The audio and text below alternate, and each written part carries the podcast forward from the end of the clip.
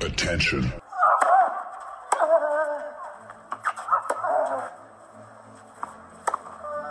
Bitte nehmen Sie schnell Platz, die Spieler sind bereit. Just quiet quickly, please. Für Hallo, da ist der Dominik Thiem. Quiet Please, den Tennisnet Podcast. Das verbale Hawkeye für alle Tennisfreunde, denen ein Aufschlag von John Isner nicht schnell genug ist. Hallo, hier ist Roger Federer. Wie tief ist der Sand in Roland Garros? Hallo, ich bin Julia Görges. Was hätte Dominik Thiem erst mit einer beidhändigen Rückhand anstellen können? Hallo, hier ist die Angie Kerber. Und wer bringt unseren Gästen eigentlich das Handtuch? Also, shh, quiet please. Quiet Please, der Tennisnet Podcast, Ausgabe 29. Es hat was von Emergency, ein kleines bisschen, denn in der Tenniswelt, bevor die US Open überhaupt losgegangen sind, ist es plötzlich rund gegangen oder vielleicht doch nicht so plötzlich. Und um das zu diskutieren, freue ich mich zum einen, dass wieder dabei ist der Turnierdirektor von Kitzbühel, der Chef von Tennisnet.com, Alex Antonic. Servus, Alex. Servus, grüß euch. Und dann der Vizepräsident des Deutschen Tennisbundes, Dirk Hordorf. Servus, Herr Hordorf. Ja, hallo, guten Tag. Herr Hordorf, Novak Djokovic gründet also mit anderen, aber eben hauptsächlich, also als, als Frontman ist er vorangegangen, die Professional Tennis Players Association. Am Samstag ist es bekannt geworden. Wie überraschend ist das für jemanden wie Sie gekommen, der doch sehr, sehr gut vernetzt ist innerhalb des Tenniszirkus, vor allen Dingen auch innerhalb der ITF? Ja gut, die Lage hat sich seit Jahren abgezeichnet. Die äh, Zwist innerhalb der Spieler ist ähm, ja anscheinend unüberbrückbar und äh, der Wunsch nach einer eigenen ähm, Association außerhalb der ADP ähm, ist ja jetzt nichts Neues. Ja, Alex, dennoch äh, kleines bisschen überraschend. Novak Djokovic war der Vorsitzende des Players Councils, da ist er ausgetreten. Mit ihm sind gegangen Vasek Pospischil und John Isner. Was, was, was glauben diese, äh, diese drei bewirken zu können, Alex, aus deiner Sicht? Äh, ich muss ehrlich sagen, ich weiß es nicht. Äh, äh, auch wenn das jetzt nicht überraschend war, dass man sich das überlegt hat, ändert es am Grundproblem nicht. Äh, das, was der Dirk gesagt hat, die Spieler sind sich uneinig.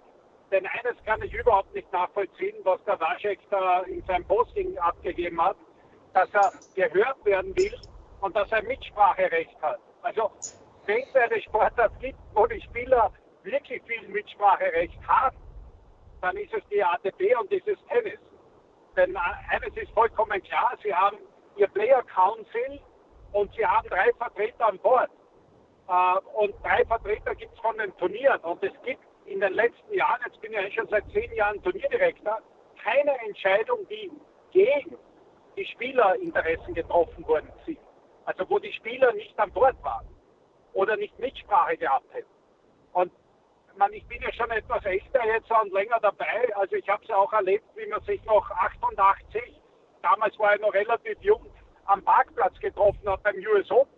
Und wo es eigentlich einmal danach für 90 diese ATP-Tour gegeben hat, mit einer 50-50 Beteiligung zwischen Turnieren und Spielern, das wurde richtig gefeiert.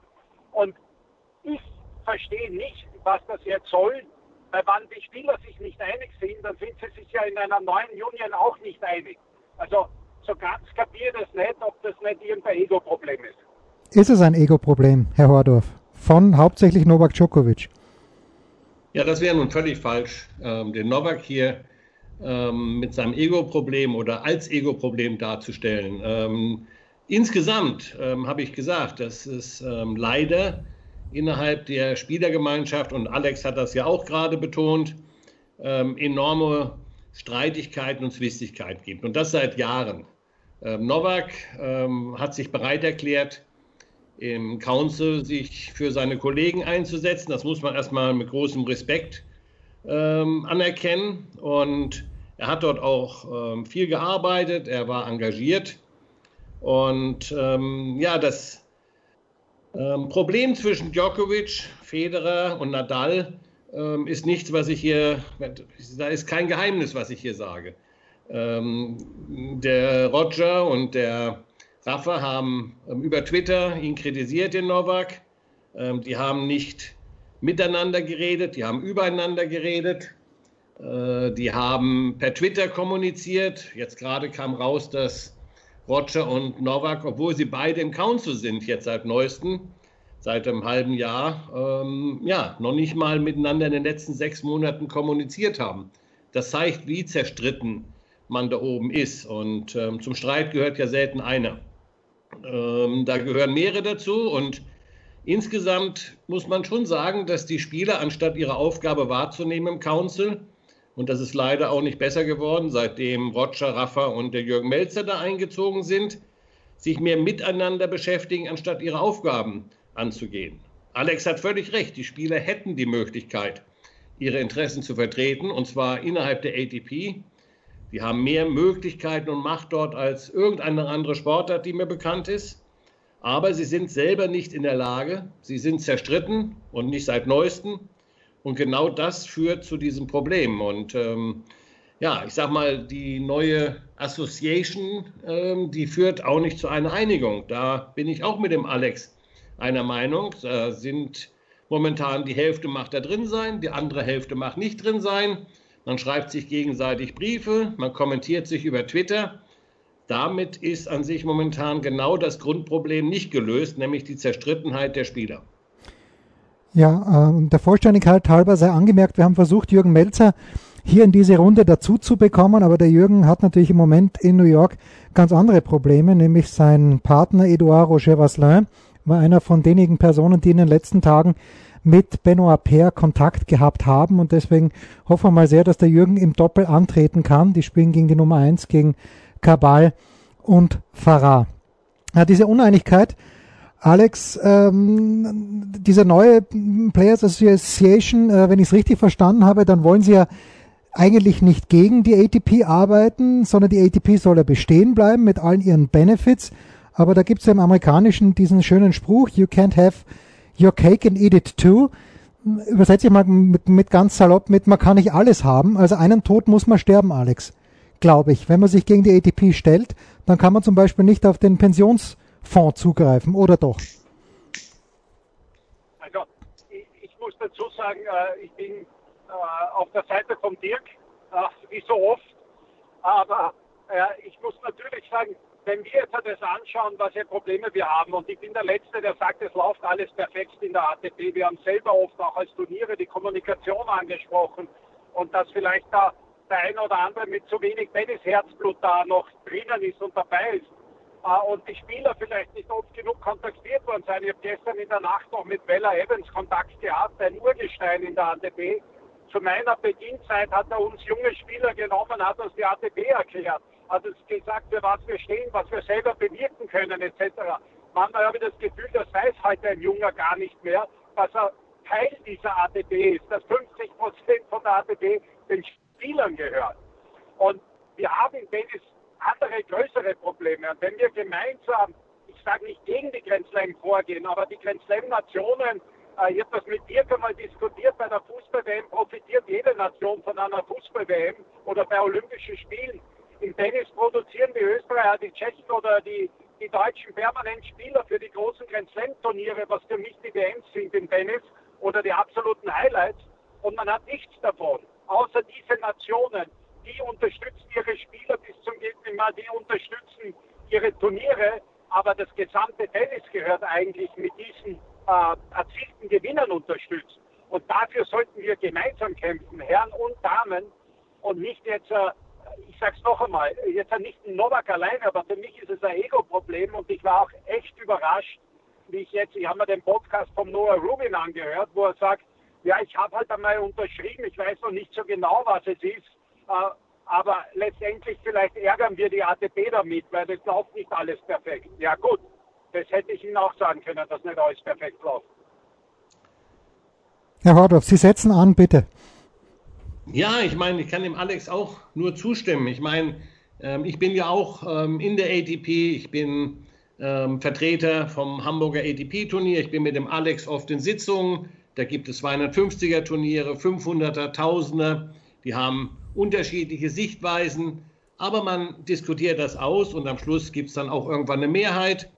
Und dann marschiert man gemeinsam und man tritt auch gemeinsam auf. Und ähm, es gibt auch da, sag mal, gerade heute, wie Alex das ausführt, genügend andere Probleme. Ähm, wir wissen alle, dass wir in einer Pandemie sind, dass die Turniere Schwierigkeiten haben, keine Zuschauer, Sponsorenprobleme. Wir haben genügend Themen, wie zum Beispiel gerechte Preisgeldverteilung. Alex hat auch gerade das richtig bemerkt. Ähm, die Grand Slam-Nationen ähm, kassieren einen zu großen Teil am Kuchen, es wird nichts verteilt. All das, all das hätte das Player Council mal angehen können. Was machen die? Sie benehmen sich wie kleine Kinder, wie ich das mal gesagt habe, die im Sandkasten sitzen und mich sie mit Sand bewerfen. Anstatt ihre Aufgaben zu lösen, machen die gegeneinander Politik. Der eine möchte dies, der andere möchte das. Ich sage ja, der eine sitzt im Council, von dem habe ich gehört, dass er sich Sorgen um die Pandemie macht in Australien und mögliche Lockdowns, weil er dann keine Schaukämpfe außerhalb spielen kann. Da frage ich mich, wenn er gerade noch derjenige ist, der die unteren Spieler vertritt, die At-Large Group, ob der wirklich kapiert, was seine Kollegen für Probleme und Sorgen haben. Und ich muss sagen, das Hauptproblem ist hier dieses Council, das Council der letzten Jahre, dass die nicht in der Lage waren, die Probleme zu lösen, eine gemeinsame Politik zu betreiben im Sinne ihrer Kollegen, sondern eben halt nichts anderes im Kopf haben, als sich zu streiten. Und ich sage jetzt zum, zum witzigsten war dann der letzte Brief dieser sechs Spieler, die an Djokovic und Pospisil ging, wo dann drunter der Query als ähm, Unterschriebener stand, der sagte, die haben mich gar nicht gefragt und von lauter Wut dann auch noch austrat und sich der neuen Association anschloss. Da sieht man einfach mal, wie das Ganze mehr oder minder zur Farce wird, was die Herren dort im Council zurzeit betreiben, im Player Council. Aber wo gibt es denn eine Angriffsfläche? Ich bleibe nochmal bei Ihnen ganz kurz, Herr Wardorf, weil Andy Roddick hat vor zwei Tagen, glaube ich, getweetet, dass er selbst 2011 war es wohl schon mal angeregt hätte, eine Spielerorganisation, eine ausschließliche Spielerorganisation zu gründen. Damals ging es darum, eigentlich ein lächerlicher Anlassfall, wenn ich es richtig gelesen habe, dass äh, Spiele in Wimbledon nicht so angesetzt worden sind, wie sich die Spieler das gewünscht hätten. Aber wo, gegen wen, um es jetzt mal ganz blöd auszudrücken, aber gegen wen müssten sich die Spieler vereinigen? Ist es die USTA? Ist es Tennis Australia? Ist es der All England Lawn and Tennis Club? Ich habe heute gerade kritisiert, dass es da doch wirklich aberwitzige Regeln bei den US Open gibt. Erstmal großen Respekt vor den Herren und vor den Organisatoren. Die haben in einer unheimlich schwierigen Zeit dieses Turnier auf die Beine gestellt. Aber sie haben natürlich auch wahnsinnige Sachen gemacht. Die haben zum Beispiel, um die Teilnehmerzahl zu reduzieren, bestimmt, dass keine Leute, ähm, die im Einzelranking haben, gemäß den Regeln der ADP dort mitspielen dürfen, beziehungsweise mit ihrem Einzelranking melden dürfen. Dann auf der anderen Seite haben sie gesagt, dass keine, damit hat man ja die Anzahl der Leute erhöht, logischerweise. Dann haben sie am nächsten gesagt, ja, aber es dürfen keine Ersatzleute kommen, die dann nach ihrem Ranking reinrutschen. Stattdessen ersetzen die Doppelspieler die Einzelspieler. Und dann haben sie alle Spieler ein Formular unterschreiben lassen, dass sie ihre Erben, wenn sie noch sterben, auf gar keinen Fall die US Open verklagen, egal ob die an irgendwas dran schuld sind oder nicht. Da stellen wir uns mal in Europa vor oder wir stellen uns mal in Deutschland oder Österreich vor, das habe ich heute geschrieben, der Staat allen Lehrern sagt, egal was ihr für Unfälle hier am Arbeitsblatt erleidet, auch wenn wir dran schuld sind, ihr dürft uns nicht verklagen. Da würde ein Aufschrei sein. Da wäre es mal Aufgabe gewesen, der Spieler zu sagen, Jungs, so können wir hier die Regeln nicht machen, so geht das nicht. Und so passiert das dauernd. Das heißt, die Spieler könnten durchaus, sie haben keine Feinde, denn die Turniere sind nicht ihre Feinde, das sind ihre Partner. Aber sie könnten durchaus mit den Turnieren zusammen sorgen, dass alles vernünftig abläuft. Aber dazu müssten sie sich mal um ihre Sachen kümmern, wie ich sagte, für die sie da sind, anstatt sich wie im Kindergarten mit Sand zu bewerfen. Ja, das wird jetzt. Äh, bitte, Alex, bitte. Ich kann nur noch einmal den Dirk recht geben. Also, das beim US Open habe ich sportlich überhaupt nicht verstanden. Also, wenn ich da der erste oder zweite draußen bin und jetzt durch die Absage von Benoit der kommt der Doppelspieler anstatt mir rein, äh, dann würde ich, glaube ich, durchdrehen. Und da bin ich auch wieder dabei, dass da vielleicht zu wenig Tennis-Know-how auch bei den im Management der ATP vorhanden ist, weil das gibt es ja sonst gar nicht. Auch wenn der Spieler das vielleicht übersieht, dann gehört er mal her, dass man sagt, du pass auf, das geht so nicht. Weil es wird auf so viele Sachen Rücksicht genommen, dass die genug Pause haben, Doppelspieler, und wenn der am Freitag Doppel spielt, im Start kann er nicht am Montag in Kitzbühel spielen und und und. Also, wo ich mir denke, das gibt es ja gar nicht. Und auf der anderen Seite werden dann solche Sachen geduldet. würde ich fast sagen. Aber es gibt so viel Know-how, auch auf der Turnierseite. Und dies, wir sind alles andere als die Feinde. Wir sind, so wie der Dirk richtig gesagt hat, die Partner. Jedes Turnier ist ein Partner. Wir können nur mit den Spielern. Ja? Und die Spieler brauchen die Turniere. Und mittlerweile, es ist egal, ob es ein Feli Lopez ist, der noch spielt und Turnierdirektor ist, ein Tommy Haas, ein Rainer Schüttler, ein Thomas Enquist, ein Patrick Kühne. Meine, es sind so viele Spieler, die auch Sorgen und Ängste äh, ehemalige Spieler verstehen von den jetzigen Athleten und die sich einsetzen im Rahmen ihrer Möglichkeiten. Und das ist egal, ob es seinerzeit die Lucky Loser Regelung war, äh, wo vor allem die ehemaligen Spieler gesagt haben, das gehört gemacht, wenn jemand an Ort und Stelle des Turniers krank wird, dass er dafür trotzdem einen Teil seines Geldes bekommt, auch wenn er einen Lucky Loser spielen darf. Oder die, die zusätzlichen Vermarktungsmöglichkeiten im Rahmen der Möglichkeit, dass man auch keinen Sponsor vom Turnier schädigt. Aber man bemüht sich überall, abgesehen vom Pensionfonds, äh, der ja gefüttert wird ohne Ende. Also die Spieler, die jetzt äh, irgendwann in den Genuss der Pension kommen, die sind ja gesegnet. Das gibt es ja auch selten als Sportart, die so auf ihre Athleten schaut. Äh, und ich sage noch einmal, es ist nicht alles perfekt, aber die Turniere sind nicht die Feinde der Spieler vor allem die, Pit-Turniere nicht. Ja. Gut, jetzt muss man natürlich äh, das vielleicht noch ein Wort dazu, Herr Hordorf, sagen. Die besonderen Umstände in den USA, ich könnte mir vorstellen, dass den Veranstaltern hier durch die Behörden natürlich schon auch die Hände ein kleines bisschen gebunden waren. Da, jeder Spieler mehr hätte vielleicht größere legale Probleme mit sich gebracht, oder nicht? Ja nun, dann darf man allerdings nicht eben halt Regeln machen, wie man wiederum mehr Spieler hat.